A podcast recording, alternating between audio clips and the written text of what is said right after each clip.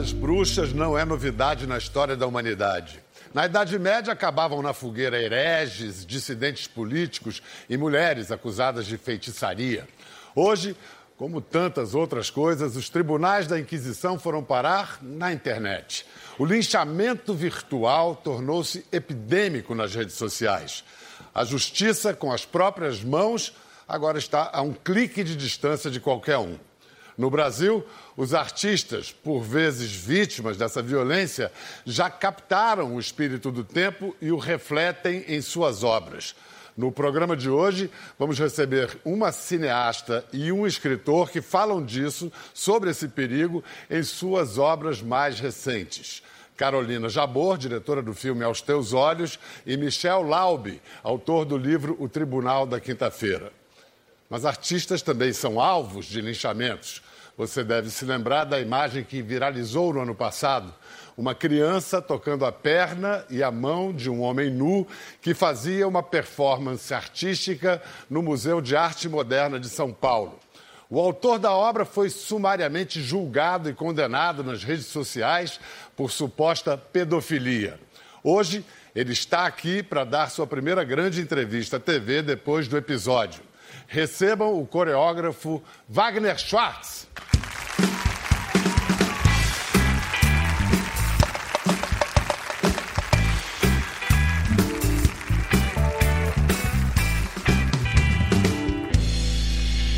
Crédito certo, coreógrafo, não é? artista plástico? Não, deu sim. Deu, deu crédito. Esse crédito é difícil até para mim. Às vezes, porque eu sou coreógrafo, eu, eu sou performer, mas eu sou formado em letras, eu também escrevo e trabalho também ah, dentro da, das, das, artes ah, visuais, mas, mas como performer. Sei. Então, Você pode, pode se dizer nessa categoria multimídia de hoje é, em dia? É, é o que a. Laurie Anderson às vezes fala que ela é, porque ela, ela fala, eu sou artista multimídia porque isso, é, isso me permite pintar. É, Laurie Anderson, se ela diz, você está em ótima Eu posso companhia. falar, é. A viúva de Lou Reed.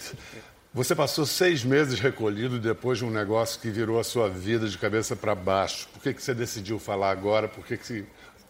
Por que, que você está pronto para falar agora? Porque eu saí do trauma, né? Quando você quando você está sendo torturado, é difícil falar.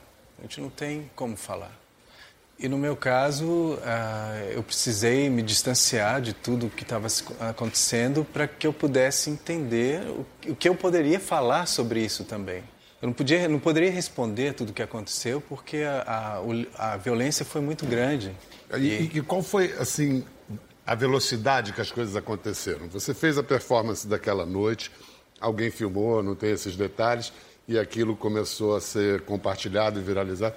Em quanto tempo aconteceu tudo? Na realidade, eu apresentei na terça-feira, era o dia 26 de setembro de 2017, e foi no dia 28 que eu tomei conhecimento. Dia 28, quinta-feira à noite. Mas tomou conhecimento de quê? De que já tinha... tinha, uns- tinha, é, um vídeo que tinham feito na, na performance, durante, o, durante a performance, foi é, capturado por um grupo que manipula as imagens para o bem político deles na internet e que esse vídeo tinha sido viralizado. Eu não, mas eh, quando viralizou, ainda não, não, não sabia mais, não sabia direito o que, o que realmente tinha acontecido. Foi difícil para mim entender que Wagner eles tinham criado e de que Wagner eles estavam falando, porque não era eu. Vamos lá, o seu caso, você considera que se aplica a essa expressão linchamento virtual? Foi Sim, o que ocorreu sim, com exatamente. você. As imagens a que você está se referindo eh, eram cenas de uma criança, Sim. que depois a gente veio saber, filha de uma amiga sua. Filha de uma amiga minha. É, quatro anos a menina, sei lá. Tem quatro anos já. Pegando no seu pé, na sua perna. É, ela encostou rapidinho na minha, no meu pé, na minha mão e, e logo foi embora. Mas a gente pode dizer, então, que eram imagens que não explicavam o que era a performance. Eram imagens fora do contexto da performance. Eram imagens soltas. É, na realidade alguém, é, alguém registrou isso e, e colocou no, no- na conta lá no, no- Instagram como uma imagem do que havia acontecido ali na performance, mas não na performance inteira. Então, para a gente entender o que era performance, a gente vai rodar um minuto de uma edição ah, okay. é, que traduz a ideia, a execução da performance Labette, que foi apresentada no Museu da Arte Moderna em setembro passado. Só que essas imagens são de uma outra de uma é, outra apresentação. Uma outra, que... Mas da mesma performance. Da mesma então, performance. Então, enquanto roda, vamos lá, você explica pra gente a ideia, a inspiração, o que, que é isso aí. Na realidade, esse trabalho é baseado numa das obras da Lydia Clark, que, das esculturas que ela criou na década de, de 60, de 70, que se chama Bichos. E são esculturas móveis? São esculturas móveis que as pessoas podem é, manipular, dobrar e desdobrar. E um dia é, eu vi essas esculturas sendo fechadas dentro de uma caixa de, de vidro e apresentadas dessa forma. Elas são apresentadas dessa forma. Sem hoje. ninguém poder mexer. Não podia mexer. Eu falei, bom, já que está trancado, eu não posso tirar o bicho daí. Eu vou. Eu pensei em virar um bicho. E aí oferecer meu corpo para que as pessoas pudessem dobrar e desdobrar como faziam antes com os trabalhos da Lígia. E é o que a gente está vendo. As pessoas ficam. E você. Quanto tempo dura a performance? Mais ou menos 50 minutos. É o tempo que eu consigo. Aguentar. Aguentar, é.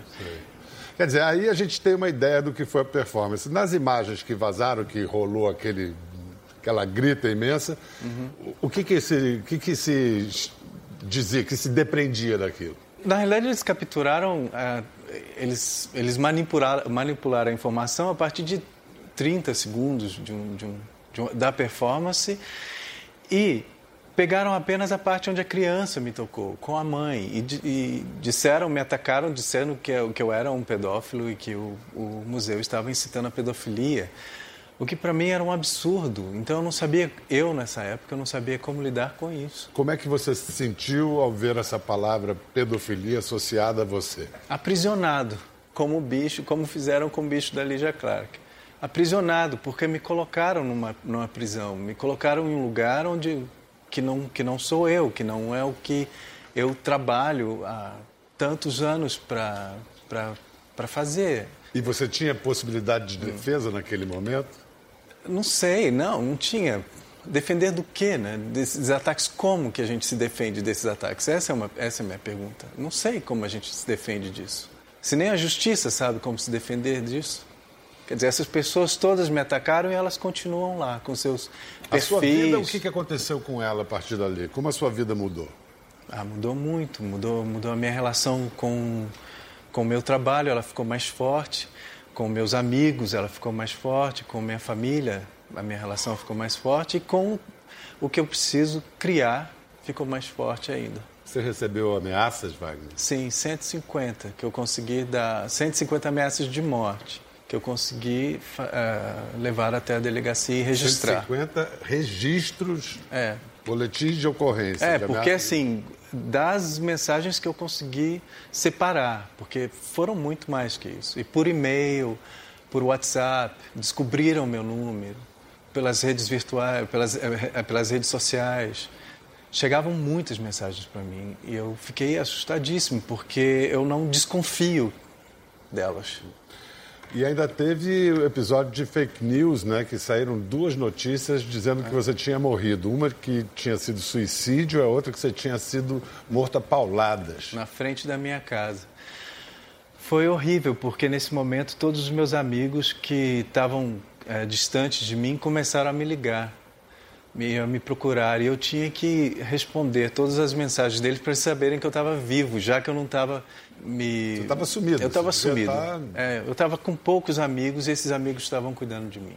E aí o Ministério Público investigou o caso e concluiu que não houve crime de pornografia infantil na performance. Sim. Vou deixar uma coisa clara para explicar, porque ainda é confuso. Pedofilia, primeiro, não é o nome de um crime. Pedofilia é. o nome de um transtorno mental que se caracteriza por uma fixação sexual em crianças. O crime associado à pedofilia é o abuso sexual de menores, quando o corpo de uma criança é usado para satisfação sexual de um adulto. Já a pornografia infantil consiste em produzir, distribuir, armazenar imagens de crianças em posições sensuais. O Ministério Público constatou que nada disso se aplicava ao caso de Wagner. Então você explica o seu caso como uma instrumentalização, uma utilização política é, da, da, da tua performance. Mas por quem e por quê? Por quê? Por quem? Por quem? Por muitas pessoas que querem esse ano concorrer à eleição para presidente. Eu acho que estamos num, num ano muito complexo. Tem, existe uma crise econômica, uma crise política muito grande, muito grande no Brasil e as pessoas estão precisando de assuntos para fomentar a, o próprio, o próprio, a própria candidatura delas. E você acha que os artistas foram escolhidos? Para Nós ser... fomos escolhidos porque somos, somos alvos, alvos fáceis, né? Nós denunciamos coisas com os nossos trabalhos. E essa denúncia é tomada por eles como um, como um exemplo, como uma coisa real. Isso é um absurdo. Wagner, você está hoje aqui corajosamente falando disso, parece sereno dentro da emoção que isso tudo envolve até hoje para você. Mas em lugares públicos assim, você circula sem medo? Como é que é a tua vida hoje? Você anda por aí numa boa? Não, não. É mais, é mais, é, é, isso mudou um pouco. Eu vou a lugares onde eu sou, onde eu me sinto mais seguro estou com amigos, saio com amigos, saio sempre acompanhado. Eu ainda não, não me permiti ser tão livre de novo nas ruas, o que é para mim uma tristeza muito grande. E como você conhecia a mãe da criança, qual foi, você sabe qual foi o impacto disso na, na família? Porque tem a mãe, tem o pai foi, da criança, sim, a criança. Foi tão triste quanto a minha. São pessoas que, que ficaram chocadas com tudo o que aconteceu e só o tempo para resolver isso tudo. Só o tempo. O tempo e você também, você e a mãe, a Elizabeth Finger. Vocês transformaram esse episódio em arte também, ah, né? Sim. Vocês fizeram agora para o Festival de Curitiba, eu acho que vão correr o Brasil. Sim. É o que? É uma peça? É uma peça. Chama-se Domínio Público. Domínio Público. A gente decidiu falar publicamente sobre esses ataques, mas não como uma resposta ou como uma é, reativando aquela, aquela, aquela dor, aqueles ataques que aconteceram. A gente decidiu é, criar uma, um, um, outro jeito de trabalhar esse, esse, esses ataques. Falando sobre um outro assunto. Sobre Mona Lisa. o que, a Mona Lisa tem a ver com isso? Explica rapidinho aqui. É, pois é. Todo mundo está associando o nome à pessoa, né? Mona Lisa. Mona é Lisa. É Gioconda. É Gioconda. A gente, na realidade, pensou que o nosso trabalho foi tomado, virou domínio do público. Virou um domínio público, sem a nossa permissão. De repente, as pessoas já estavam falando sobre nós e sobre aquilo que a gente fazia com autoridade. A gente ficou surpreso disso. Então, eu não, eu não tinha mais voz. E nem essas pessoas que estão que que na peça. E a gente pensou, qual é o, a obra que representa esse domínio público hoje, a maior? É a Mona Lisa. Agora, para encerrar a história do, da performance Labette, hum. Você hoje faria alguma coisa diferente? Ah, nada. Eu só faria a performance de novo. É o que ainda estou tomando coragem para fazer no Brasil. Você pensa em fazer ainda no Brasil? Penso. O que, que você acha das pessoas que disseram que seria recomendável uma classificação indicativa, explicando, ó, tem um homem pelado lá dentro, se você não quiser que seu filho veja e tal. Mas essas pessoas que geralmente pedem uma classificação indicativa são pessoas que não vão ao museu. Porque quando você vai ao museu, existe, existem placas dizendo esse trabalho contém cenas de nudismo, ou esse trabalho contém cenas de violência. Uh, a música é muito alta nesse trabalho. Existem várias placas indicativas. Já existe. Já existe isso. Só não existe a censura. Isso dentro do museu não existe. Eu, eu acredito que não seja possível, porque as pessoas que frequentam museus já. Não, já o que houve foi uma reação depois do episódio contigo no MASP. A exposição sobre a história da sexualidade começou com censura. Pois é. E aí mostrou-se que era não constitucional, que não podia ter censura, é. e caiu a censura, acho que com uma semana da exposição. Sim, aquilo foi bem problemático, assim. Mas o bom é que eles conseguiram é, revisitar essa, essa, possibilidade e transformaram não, isso. Não existe censura no Não Brasil. existe censura. É. Bom, agora a gente vai saltar de um episódio do, de lixamento da realidade, lixamento virtual da realidade para a ficção. Diretora de aos Teus Olhos, prêmio de melhor ator para Daniel de Oliveira e de melhor filme pelo voto popular no último Festival do Rio. Tenho a alegria de chamar Carolina Jabor.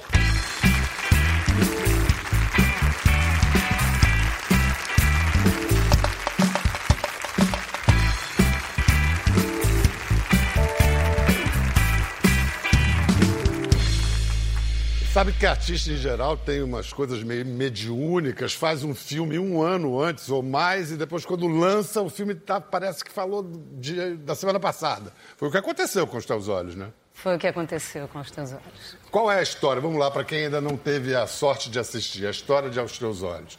Bom, Aos Teus Olhos é a história de uma pessoa, de um indivíduo, no caso, um professor de natação, que é acusado pelos pais de um aluno de ter dado um beijo na boca desse rapaz. A história começa a partir de uma acusação via grupo de WhatsApp dos pais e em 24 horas a reputação desse indivíduo, desse rapaz, está destruída. E logo depois, eu mostrei o filme logo depois do, do, do, do que aconteceu com Wagner.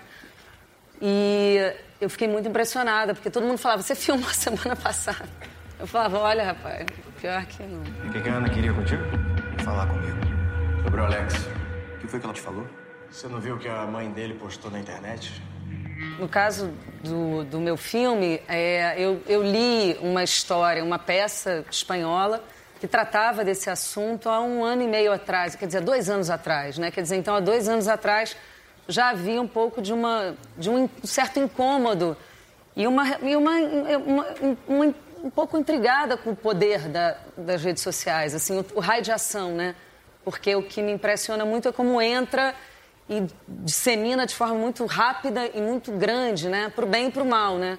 É. Então podem fazer coisas lindas e coisas terríveis, né? Bora ver uma cena que retrata esse momento em que um lixamento virtual começa a tomar forma. Aos teus olhos.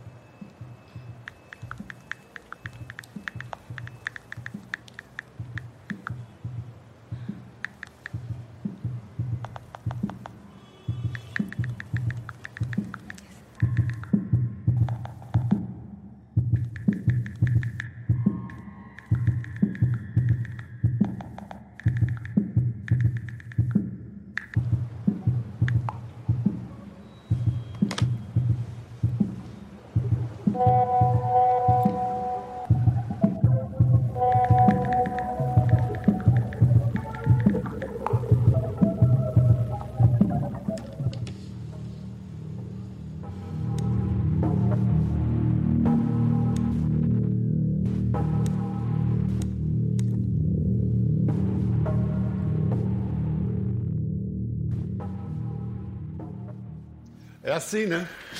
Isso dá um é, nervoso. Porque... É, é, muito silencioso, insidioso e rápido, né? Hum. Rápido. E a escolha de uma palavra, né? Você vê, ela bota um professor pouco adequado, aí ela paga e bota perigoso. Quer dizer, caps lock. É. você vai construindo né, um culpado, né? Sem. dentro de uma casa, com uma.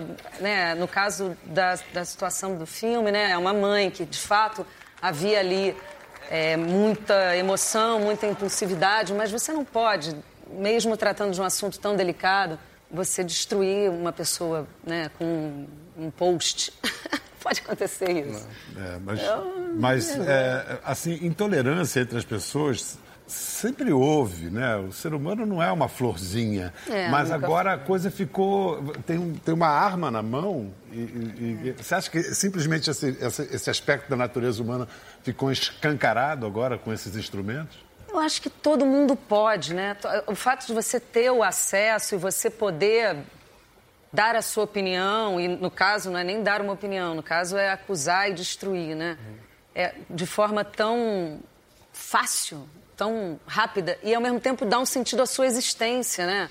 Pessoas mais é, que não, não aparecem, que são mais guardadas e que não estão, elas se destacam fazendo isso, né? Elas dão sentido à sua própria ser, né? Seu então, vazio, né? É. Só que eles não entendem, a gente, as pessoas não entendem o tamanho que isso pode atingir, né? Então é um, é um assunto que eu acho que a minha, pelo menos a minha vontade de falar disso veio de uma vontade de refletir sobre isso, assim, de tentar que a gente reflita junto e que quanto mais se fale sobre isso, melhore, né? Eu acho que de dois anos para cá já melhorou, quer dizer, piorou, mas você vê assim, na última semana, é tudo assim, né? Uhum. Na é. última semana, o caso do, do Facebook perder tanto dinheiro já é um sinal de que, opa, peraí. Wagner, você se identificou com o personagem do filme? Sim. na hora que ela começou a digitar as, as informações sobre esse professor que ela estava acusando, aquilo para mim foi, foi como rever, re, atualizar o que estava acontecendo, o que tinha acontecido comigo em setembro. E essa, e essa rapidez, a gente não dá conta de responder tudo. Você não tem nem como se defender, né? Como não é dá. Porque a rapidez é uma característica da reação, não da reflexão. Refletir Exato. leva tempo. Pensar é pensar devagar. É. Agir rápido é não pensar. Isso aí é, é, um clássico de lixamento virtual. Vamos ver outra cena de Aos Teus Olhos, em que o personagem interpretado por Daniel de Oliveira, premiado pela interpretação, tenta se defender das acusações numa delegacia. Então o que o garoto falou para mim é mentira. O senhor sabe como as crianças inventam, gostam de contar histórias, aumentam. Eu queria que o Alex entrasse dentro d'água. Eles tinham uma competição naquele sábado. Eles tinham que treinar. O Alex não quis. Aí eu levei pro vestiário para conversar. Longe de todo mundo. Eu não queria que as outras crianças vissem. Visse o quê? A nossa conversa. Então por que, que ele inventou essa história toda? Não sei.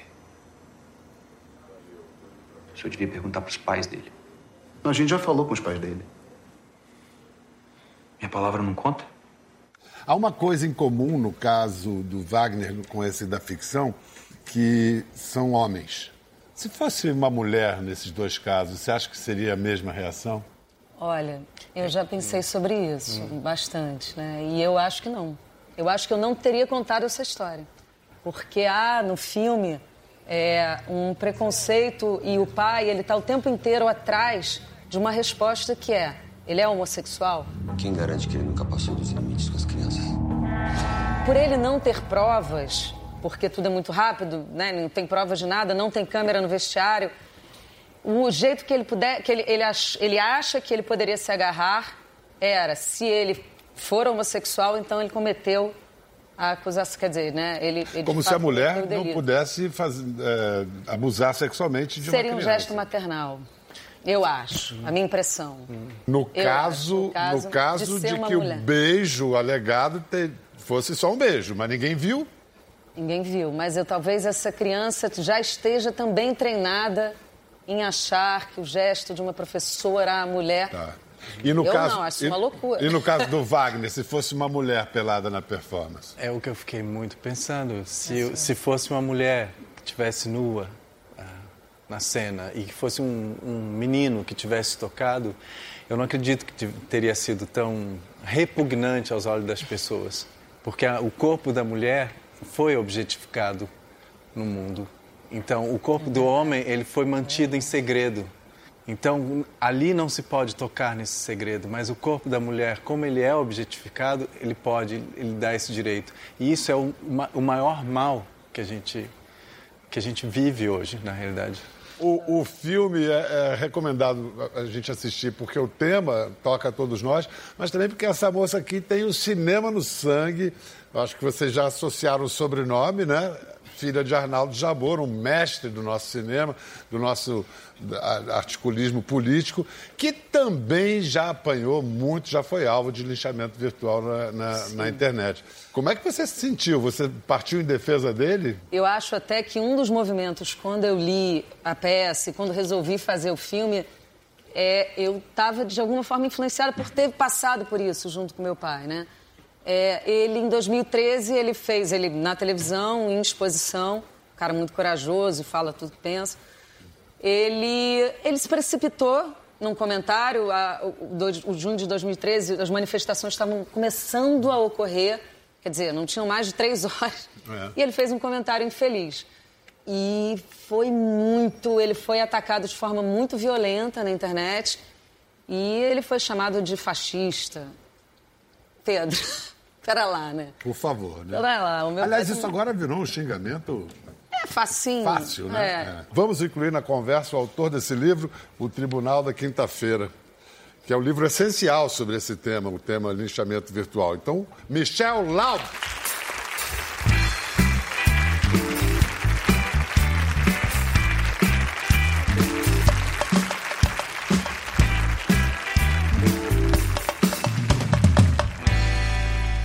Michel, quem é o personagem principal do seu livro e por que, que ele vira alvo de. Por que, que ele é linchado nas redes sociais? Bom, ele é um publicitário de 40 anos que troca mensagens virtuais com, com o melhor amigo, que é gay e soropositivo, isso há muitos anos, né? Uma troca de, de mensagens que vem lá dos primórdios da internet.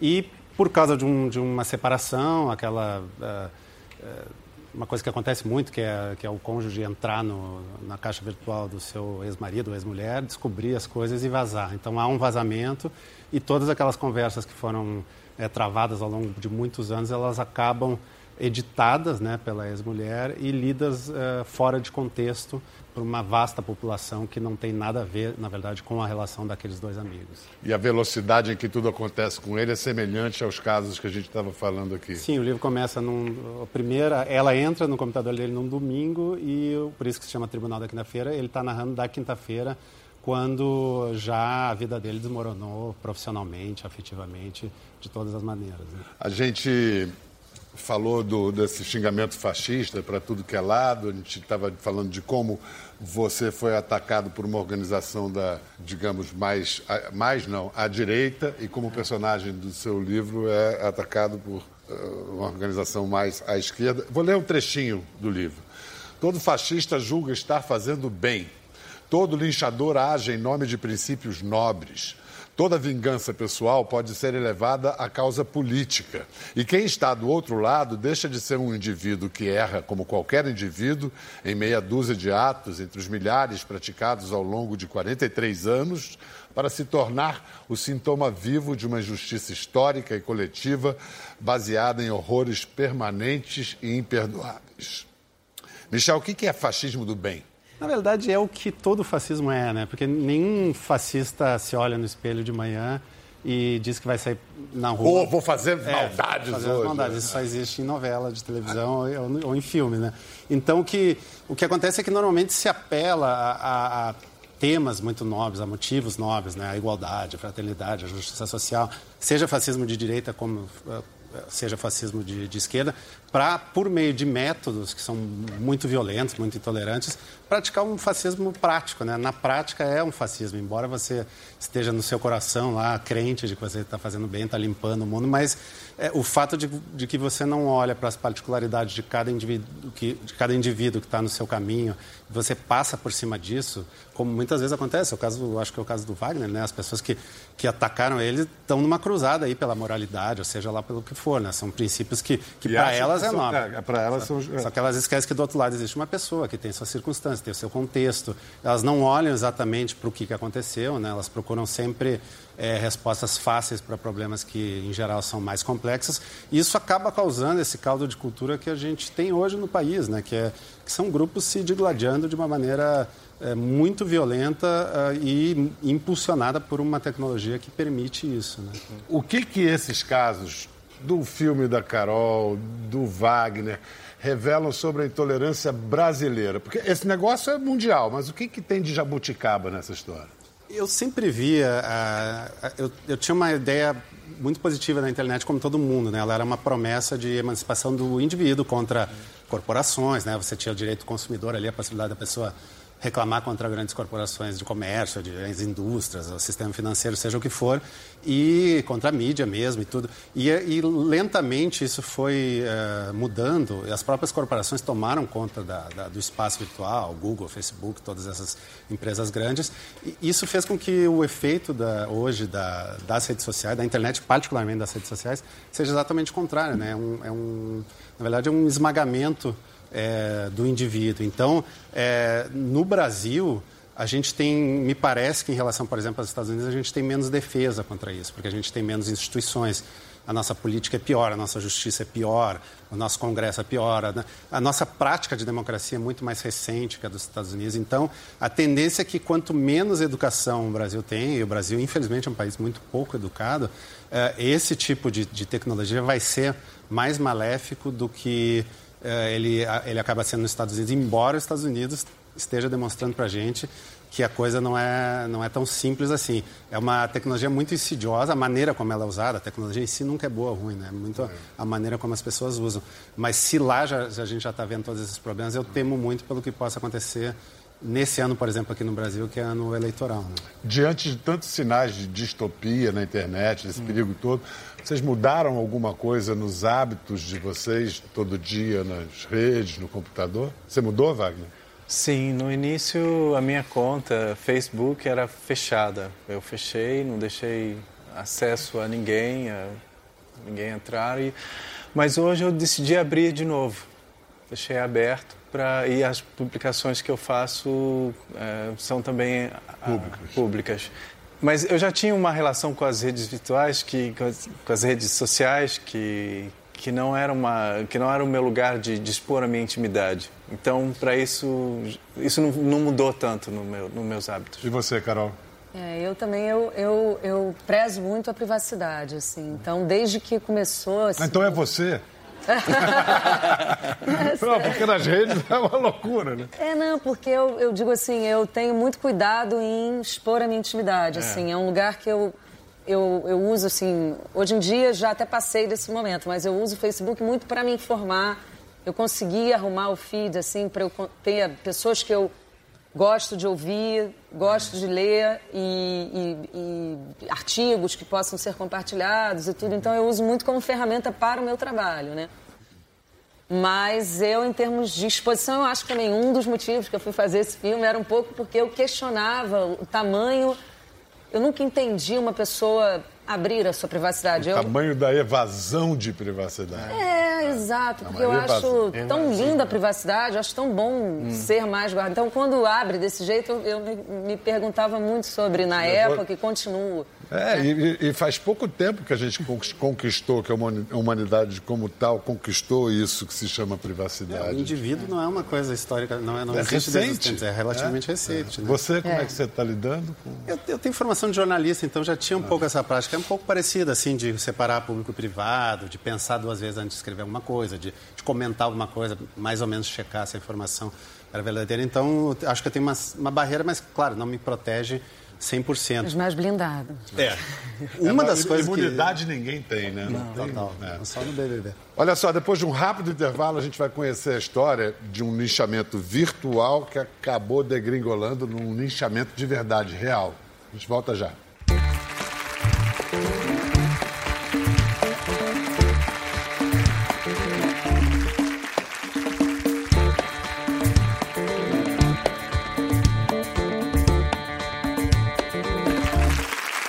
Bem-vindos de volta à nossa conversa de hoje, que é sobre linchamento virtual com Wagner Schwartz, pode aplaudir.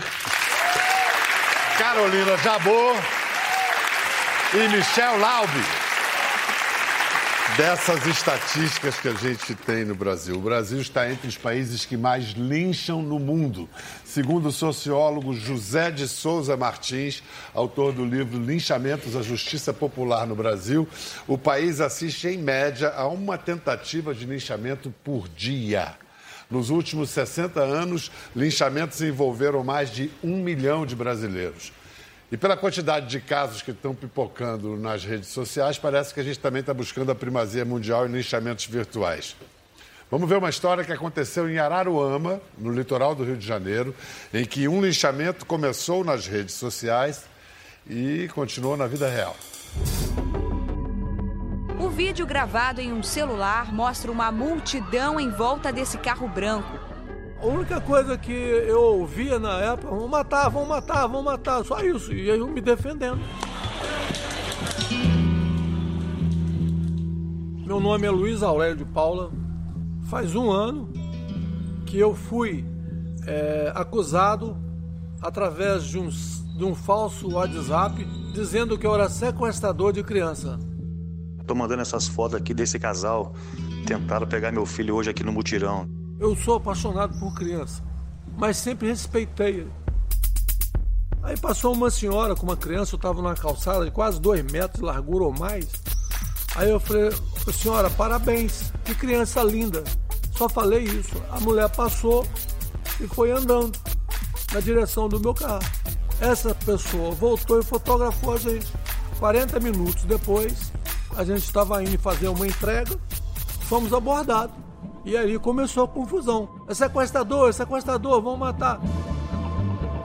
Foi uma, uma luta danada, né? Tem até hoje, eu estou sentindo alguns problemas aqui no braço, aqui no dedo, aqui no pescoço. Então você não tem como você esquecer um lance desse. Principalmente que você nunca mais é a mesma pessoa psicologicamente.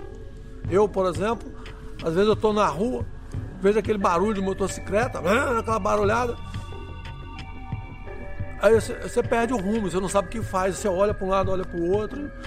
Por exemplo, eu estava no mercado uns tempos atrás, lá em, em Guaba Grande, é, uma senhora virou para mim, ah, o sequestrador de criança, sequestrador de criança. Aí eu falei, moça, peraí, peraí, eu não sou sequestrador de criança. Entra aí no G1 que você vai ver que eu não sou sequestrador de criança. Isso aconteceu três vezes. Como deixar no passado? Não tem como. São casos bastante diferentes, mas que podem revelar coisas parecidas é, sobre o Brasil de hoje. Uhum. A ignorância um pouco, né? A falta de, de conhecimento da situação, a desconfiança. As pessoas estão muito desconfiadas umas das outras também, né? Passa. Tem um detalhe nesse caso aí que acho que a gente estava até falando antes, né? Porque se, se, discute muito regulação hoje, né? De fake news e tudo, mas sempre se fala de, de plataformas que são abertas, né? O Facebook, o Twitter. É, começa no... Mas com, com o WhatsApp é impossível você ter esse controle, é até porque é criptografado, né? Não é. tem como entrar. Começa no WhatsApp. E na verdade é, a, é a rede mais, uh, que mais potencialmente causa danos hoje em dia. É a rede mais útil, que a gente mais usa, a mais, é. mais bacana em vários é. sentidos, e ao mesmo tempo é a mais perigosa. Né? Para fake news é a sopa no mel. É. Qualquer um faz em casa, manda, não tem como rastrear. Né? Existia um grupo de religiosos que na época disseram que eu era o demônio, a incorporação do demônio na Terra e que eu precisava ser eliminado daqui, em grupos de WhatsApp. E isso compartilhado a não sei quantos é, você não tem pessoas. Controle, a gente não tem né? o controle, é, não sabe não quantas sabe pessoas quanto. pode ser feito isso. Então, o que esse senhor disse ali, eu compartilho com ele, esse medo, essa dor e essa, essa marca. Essa marca, essa sensação de que o passado está sempre se atualizando. A cada momento que a gente sai na rua e, ou encontra uma pessoa desconhecida, a gente não sabe se ela está ali para amparar ou se ela está ali para atacar. É muito... A tal da desconfiança. É. Além do que, também você não, não, não a gente não tem ideia de, da atuação de robôs. Robôs que podem reproduzir sim, de claro. forma exponencial. É, assim, o que, que é gente, o que, que não é. Esse é o maior perigo atual, né? É. Além de todos os aspectos negativos que a gente falou hoje aqui das redes, o que, que a gente pode ressaltar ainda de positivo né, no exercício da cidadania, etc.? Não, é um instrumento, né? É um instrumento. Ele está sendo é. usado é. mais para o mal que para o bem, mas não deixa de ser um instrumento que pode ser também usado para, para campanhas cidadãs, de, de, esclarecimento de várias áreas, né? Saúde, educação, ou, ou mesmo assim, né, né, na política mesmo. Se agora a mobilização que houve por causa do assassinato da vereadora no Rio, ela veio muito das redes sociais, né? Ela chegou antes nas redes sociais que na imprensa. E isso pressionou muito os poderes. Não é que... Eu não sei se isso vai causar algum resultado né, nas investigações, nas apurações lá do Rio, mas é um, é um exemplo de, de campanha cidadã que é positiva né, e, e, usa muito as redes sociais. E a questão né? mundial, né, porque você consegue uma comunicação mundial né, é, do, do, dos assuntos, dos movimentos. Né, então, você pega um movimento como atual, né, o feminismo, etc., né, de igualdade, é um movimento que consegue se comunicar né, e vira um, um movimento realmente grande, assim, porque ultrapassa né, as fronteiras. Isso realmente é muito positivo. É, vivemos tempos interessantes. Obrigado, Wagner Schwartz. Sucesso na sua turnê. A próxima parada vai ser no Rio de Janeiro, domínio público. Sucesso também para o seu filme, Carolina Jabor, Aos Teus Olhos, estreia agora no dia 12 de abril. E Michel Laube, o livro não é de hoje, já está nas livrarias, mas vale ler para quem se interessa pelo assunto. Esse a gente recomenda. Obrigado pela coragem de debater um tema tão controverso. A gente está aqui para conversar, não para condenar. Até a próxima, valeu! Ficou curioso para ver as imagens do programa? É só entrar na página do Conversa no Globoplay. Tá tudo lá. Até a próxima!